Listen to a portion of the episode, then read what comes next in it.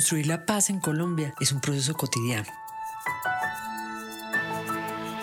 Es valorar nuestra capacidad de resolver conflictos como ciudadanos con las palabras que transforman, reconcilian, restauran, reparan y señalan caminos de convivencia.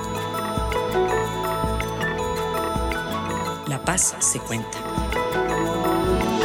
Un podcast sobre el valor de la palabra en la construcción de la paz en Colombia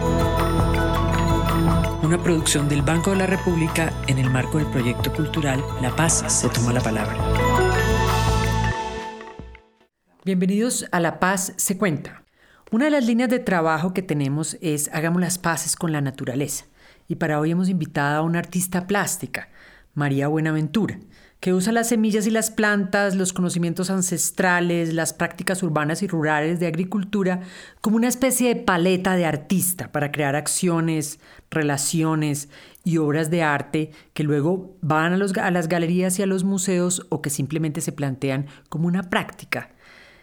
Nos plantea muchísima curiosidad conversar con María Buenaventura en este tema de cómo hacemos para involucrar la naturaleza en nuestros procesos culturales, en nuestros eh, procesos de generación de conversaciones sobre la paz, en nuestro proceso de transformación.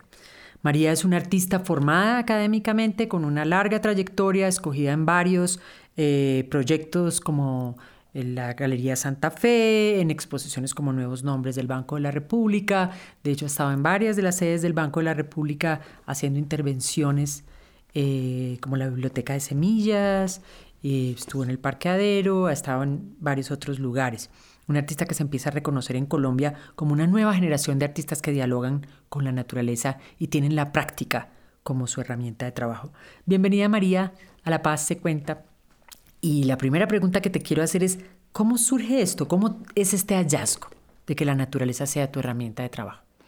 Ok, bueno, muy buenas. Eh, muchísimas gracias por invitarme eh, y especialmente por invitarme al, a la parte del podcast que se refiere a Hagamos las paces con la naturaleza.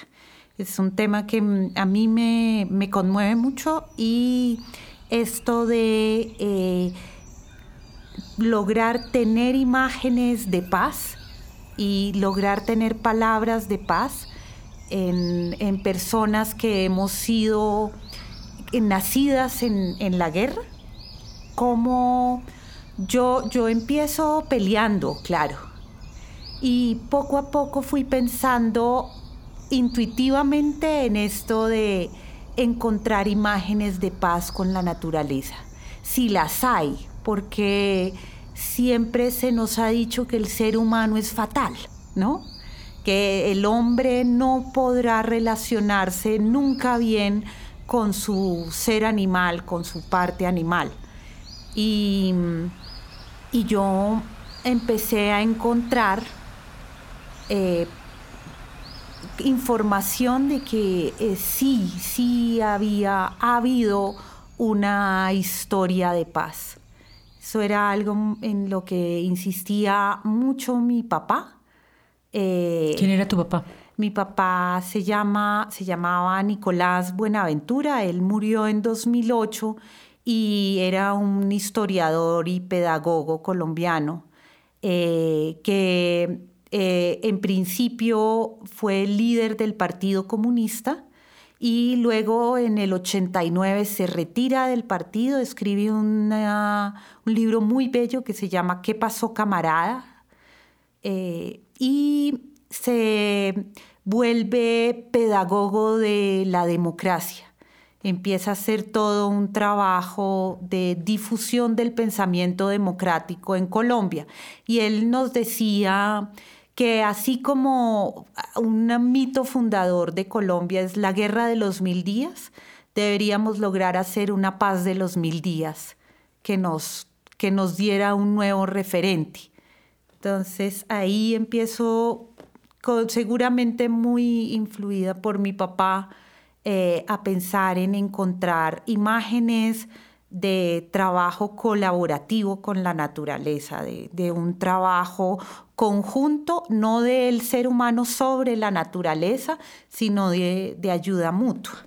¿Y cuál fue el momento o la imagen o la relación que disparó ese cambio? Tú dices, yo empecé peleando. Primero cuéntame contra qué peleabas y luego qué fue lo que encontraste que te señaló un camino nuevo. Eh, bueno, hay, hay, muchos momentos que, hacen dar giros que, que, llevan por diferentes caminos. Eh, una de las peleas eh, que he tenido, pero pues a la que llegaríamos al final, es con las, las leyes eh, de semillas, pero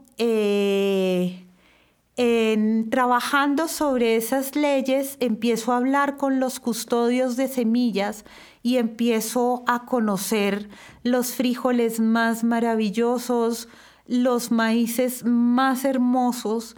Eh, cada uno de los granos de maíz que conozco en Boyacá, del custodio de semillas Fabriciano Ortiz, por ejemplo, no, no solamente la mazorca es hermosa, sino que cada grano de maíz eh, es de un color distinto, son mazorcas multicolores y ellos en Boyacá las llaman precisamente maíz pajarito por ser multicolores. Cada grano tiene lunares, tiene manchas, tiene unas vetas rojas, unas vetas moradas, negras, azules.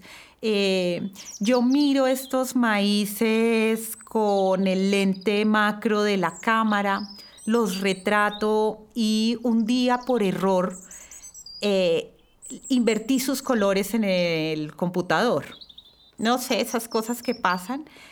Y en un maíz amarillo con franjas negras eh, apareció el planeta Tierra porque el amarillo se volvió azul, las franjas negras se volvieron nubes blancas.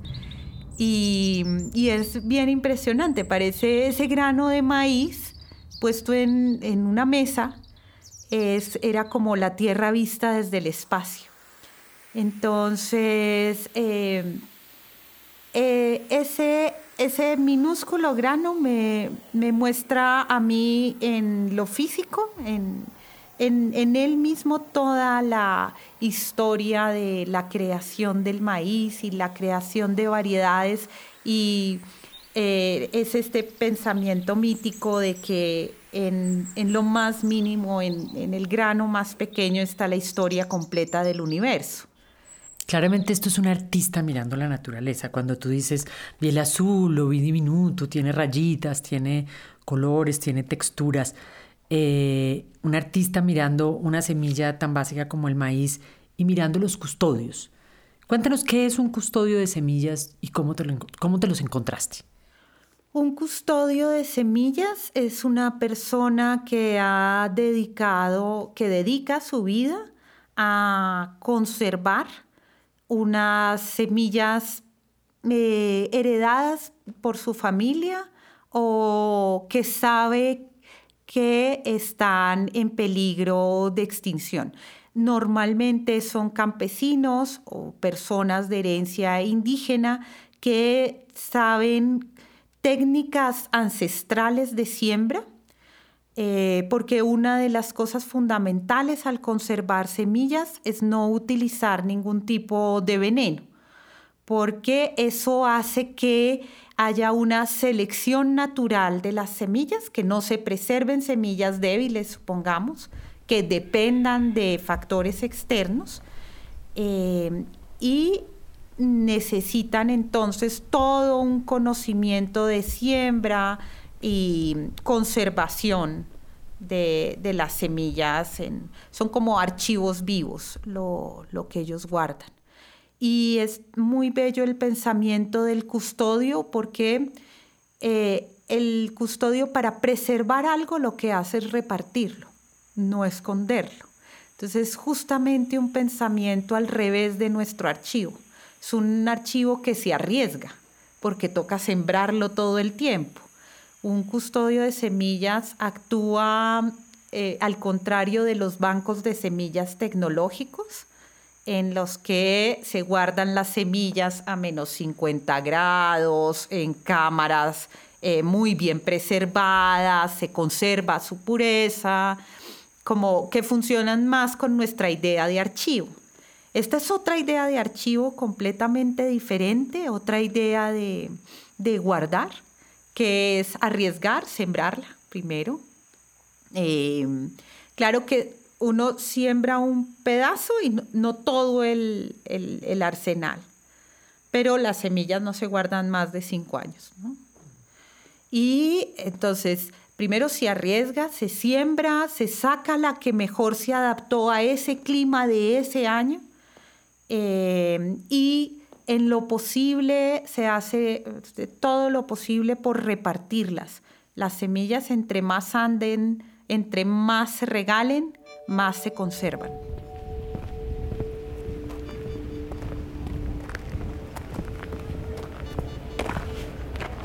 Aquí lo que tenemos es un artista que se encuentra con todo su conocimiento, con unos custodios de semillas que tienen también toda una forma, una epistemología sobre la naturaleza, sobre las semillas y de la conjunción de los dos es que sale la práctica artística de María Buenaventura. Eh, práctica que tú has señalado como una relación. Tú has dicho, lo que es fundamental en mi arte es que produce relaciones. Pero también has hablado de otras cosas que han surgido de esas relaciones, de otras prácticas. Te voy a sugerir que hagamos una especie de juego en el que yo te voy a nombrar una de las acciones que tú has hecho o que tú has propuesto y tú me cuentas la historia de lo que pasó o por qué llegaste ahí. Perfecto. Caminar. Caminar es lo que más me gusta en la vida. Y me perdonen que hable otra vez de mi papá, pero cuando yo era chiquita me contaba un cuento que decía si un ser humano que tiene solo dos patas goza tanto caminando, ¿cómo será un cien pies que tiene cien? Eso debe ser delicioso. Y eh, entonces en las obras que he hecho desde 2008, que fue cuando empecé a, sembrar y a conocer gente que sembraba, eh, lo que eh, más he hecho es invitar a las personas a recorrer a pie lugares. Caminar permite detenerse, preguntar, conversar, eh, conocer personas en el camino, conocerse entre el grupo que va junto, esperar al otro, que es algo fundamental del caminar. Y es una creo que es una metáfora muy bella de, lo que es una obra de arte, porque mm, para mí otro descubrimiento hermoso fue que la palabra metáfora en griego significa literalmente llevar de un lugar a otro, ¿no? Hay el carro de trasteos actualmente se llama metáfora. Y los buses. Y las voces, uno se monta en una metáfora. y, entonces, eh, ese simple hecho de nosotros los seres humanos ser tan caminadores, porque realmente nos fascina caminar y las culturas humanas pues han caminado la tierra. Y, en ese caminar uno arrastra muchas semillas en los pies, en el vestido, eh, hongos, bacterias. Eh, nosotros somos cultivadores de muchas formas, no solamente conscientemente, sino inconscientemente. Y ese desplazamiento genera diversidad. Eh, desplazarse, salir del lugar. Eh, yo saco a mis estudiantes del salón de clases, eh, vamos a visitar organizaciones sociales, vamos a visitar campesinos, no pido bus en la universidad, porque cuando lo he pedido llega uno como en un ovni donde la organización, ¿no? Con un pullman gigantesco, además somos seis, es un desperdicio se sale del salón de clases, se conoce realmente, se está a la intemperie con el frío, con el calor y se trastean ideas, se trastean semillas, se trastea polvo. creo que es una gran metáfora del arte, el caminar. Sembrar.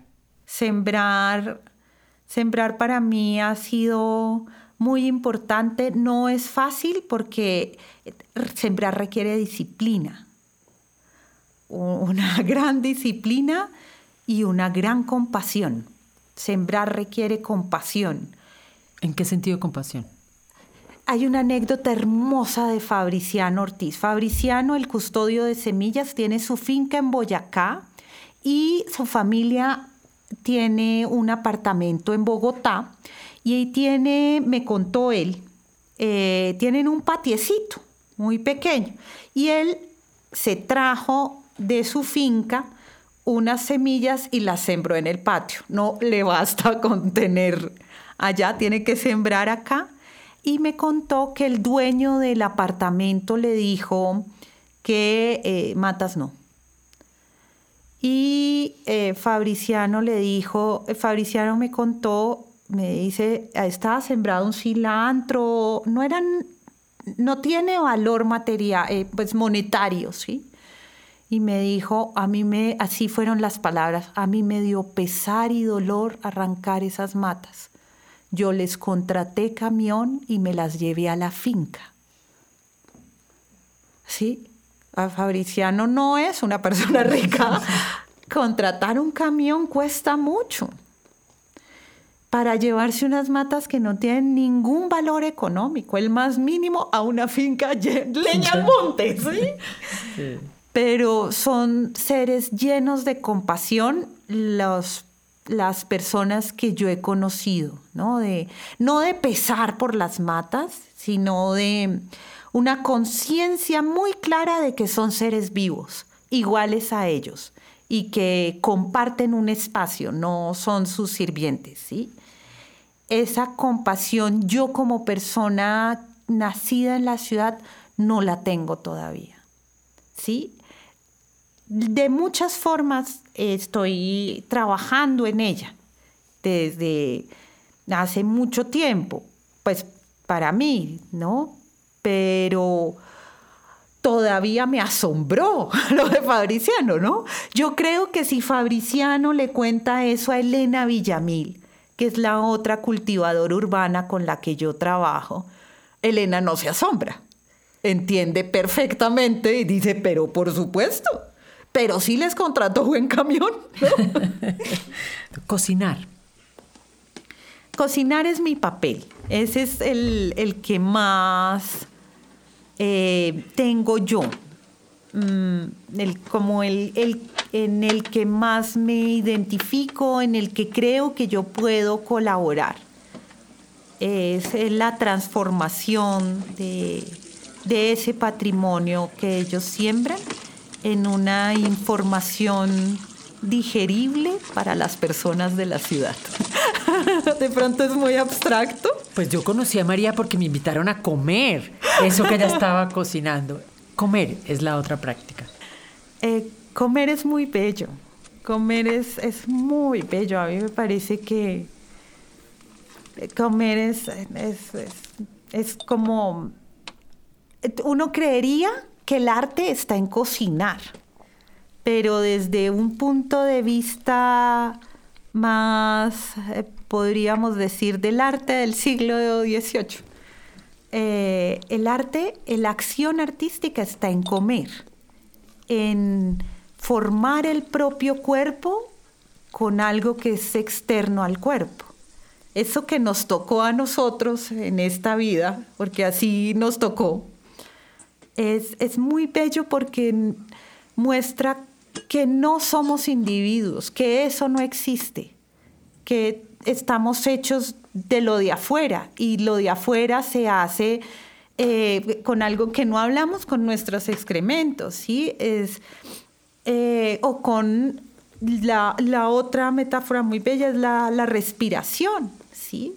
Es, es todo el tiempo un intercambio de, materia. Y, a mí me gusta mucho, hoy le decía a las estudiantes, eh, que es muy difícil lograrlo igual. Eh, esto de olvidarse de sí mismo y saber que todos somos uno. Como, y creo que en comer de muchas formas está, se hace claro que todos somos uno. Primero, a mí me encanta pensar que el agua llegó de las estrellas, ¿sí? Y el agua que hay en el planeta Tierra es la misma del Big Bang, ¿no? Es como, pues no sé si había agua, pero de los cometas que se estrellan con el planeta y este planeta eh, girando alrededor del Sol tan cerca, pues se derrite el agua y nosotros somos un ciclo de agua que nace y muere en que nosotros no somos propiamente los que estamos vivos, sino el planeta completo, ¿sí? Entonces, comer es, a mí me lleva a, pensar en el universo. Decías una cosa ese día que, que a mí me invitaron a una práctica artística de María Buenaventura en la que nos sirvió una comida, cocinó, dibujó el mantel, cada una de las cosas que nos comimos tuvo una historia. Y ese día decías una cosa que se me quedó. Y es la única manera de preservar las cosas, es comiéndoselas. Sí, sí, eso es rarísimo. Eso es rarísimo. Cuéntanos un poquito más cómo llegas a eso. Bueno, dice el director de la Fundación Alberde Vivo, Fernando Vázquez. Es una persona a la que yo admiro mucho. Yo me la paso admirando personas, ¿no? Porque pues la obra que hago es gracias a, ellos. Eh, él, trabaja por el río Bogotá y él me dijo una frase que se me quedó grabada en el corazón y es, eh, lo primero que muere es el conocimiento de una especie, después la especie desaparece. Pero si uno no la conoce, no puede, no puede defenderla, desaparece. Si desaparece de nuestros ojos, muere. Y yo me he dado cuenta de que eso es cierto. El olvido de los bogotanos, supongamos del pez capitán, que es el pescado del río bogotano, para mí fue una gran sorpresa leer en, los eh, relatos de viajeros del siglo XIX, aquí en Bogotá provee el pescado más exquisito del mundo, el pez capitán del río Bogotá. Nosotros como no, como lo olvidamos, permitimos que el río muera, ¿sí? Porque no es solamente, pues el, pez sobrevive el pobre eh, hasta Suezca, eh, con los músculos llenos de, de metales pesados y hay unos, un, varios biólogos, organizaciones tratando de preservarlo, pero si todos lo, olvidamos, no, no, pues no hay la más mínima posibilidad de que él sobreviva. Estando, eso es porque los seres humanos estamos presentes en este mundo. Si uno podría decir, ah, no, pero pues que se mueran los seres humanos y todo vive. Sí, pero es que estamos presentes y, estamos por todas partes. Entonces más nos vale saber qué hay en cada parte. Porque o si no, si uno no sabe que alguien está al lado, pues le pega. ¿No? No lo ve, lo quita. Sí, sin ni siquiera darse cuenta de que está ahí. Entonces, eh, creo que como en Perú y como está sucediendo aquí en Colombia, la labor de todos estos jóvenes cocineros, chefs de restaurantes, eh, que están dando a comer papas, maíces, eh, calabazas, habas, arracachas, peces. Eh, es precisamente la labor que puede conservar. Es interesante que la práctica artística parte de la relación y la práctica de conservar la naturaleza parte también de la relación que el ser humano establezca con esa naturaleza. Como sabes, esta es un podcast que va en particular a nuestros mediadores, a personas que trabajan con sus comunidades.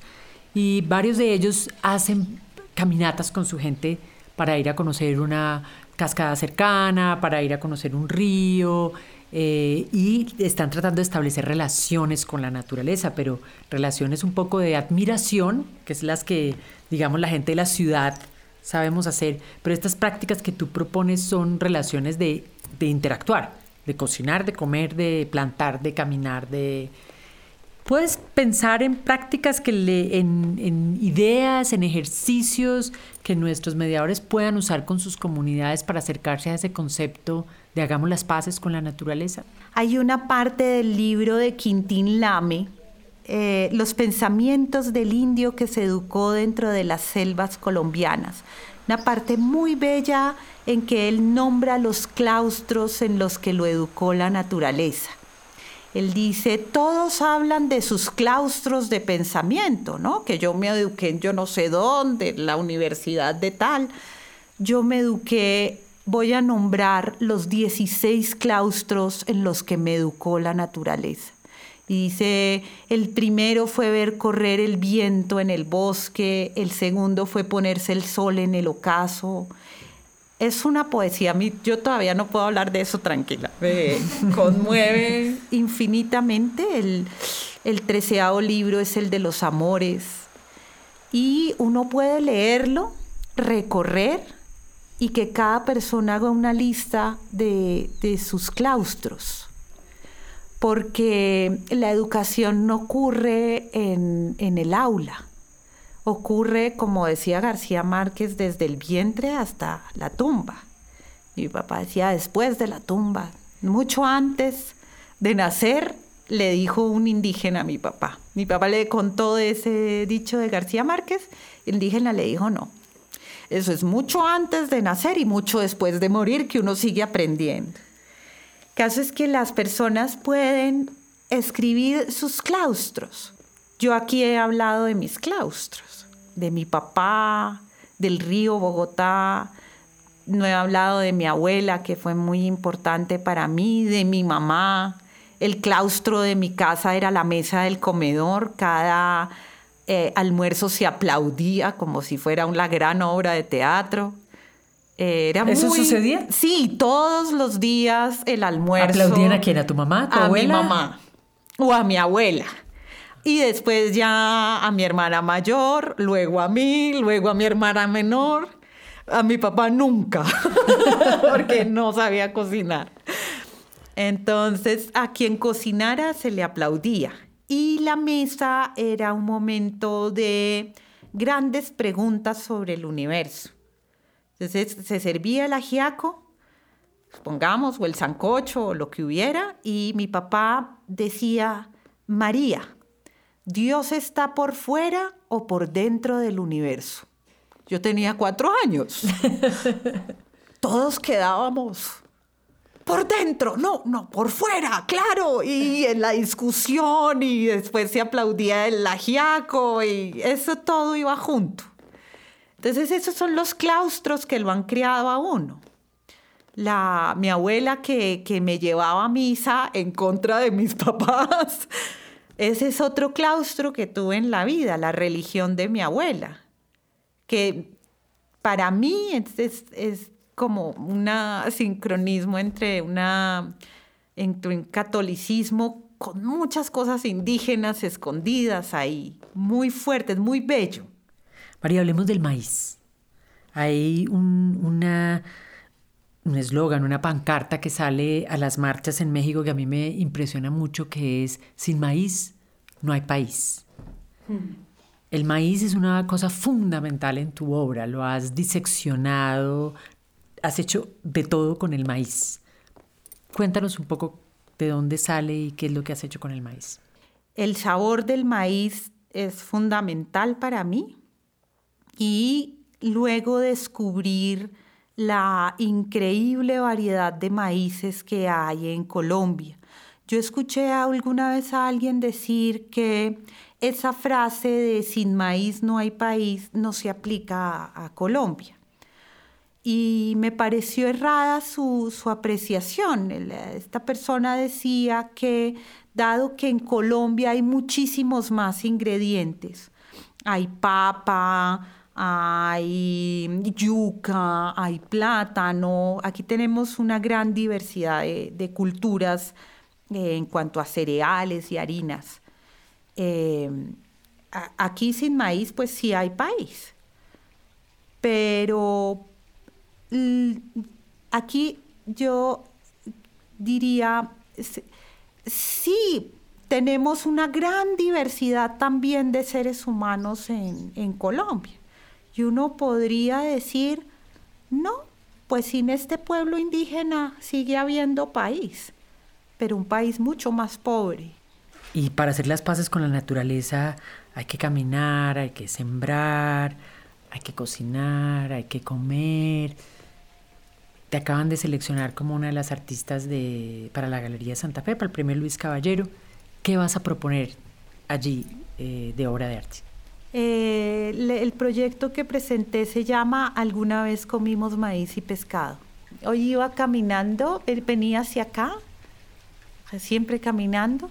Em, dije para adentro que es para ti, Río Bogotá. Una de las cosas que descubrí bobas, básicas, trabajando, estudiando la historia de la comida de Bogotá, es que todavía en los años 50 se ven los canales de siembra de los muiscas en los humedales del río Bogotá. ¿sí? Eh, fotografías aéreas muestran las huellas muy largas, muy, eh, muy antiguas de esos canales, camellones eh, hechos en medio de los, eh, en las afueras de los humedales, alrededor del río Bogotá. Camellones que permiten pues, sembrar, que siempre esté húmeda la tierra, pero que además en las heladas no se hiele la, el cultivo, porque el agua mantiene, ayuda a mantener la temperatura. Y nosotros siempre que se habla de la comida de Bogotá es ajiaco, es puchero, es eh, bueno, un poco el cocido, que aunque sea boyacense, acá, acá también ha pegado mucho. Y todos tienen carnes de, de ganado pues traído en la época de la conquista. Y a mí me obsesionó saber cuáles eran las carnes que se comían.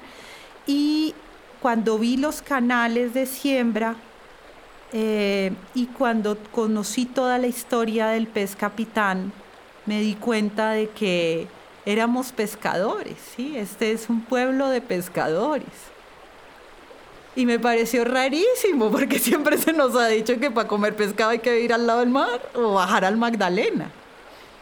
Entonces para el premio Luis Caballero propuse ese, alguna vez comimos maíz y pescado y es un, un espacio de maíz y como que está organizado como en una constelación de, de granos de, de, maíz y eh, en la otra parte la historia del pez capitán y el encuentro que tuve con el pez y cómo, cómo pude probar yo pez capitán, que para mí ha sido muy, fue como una comunión con el río.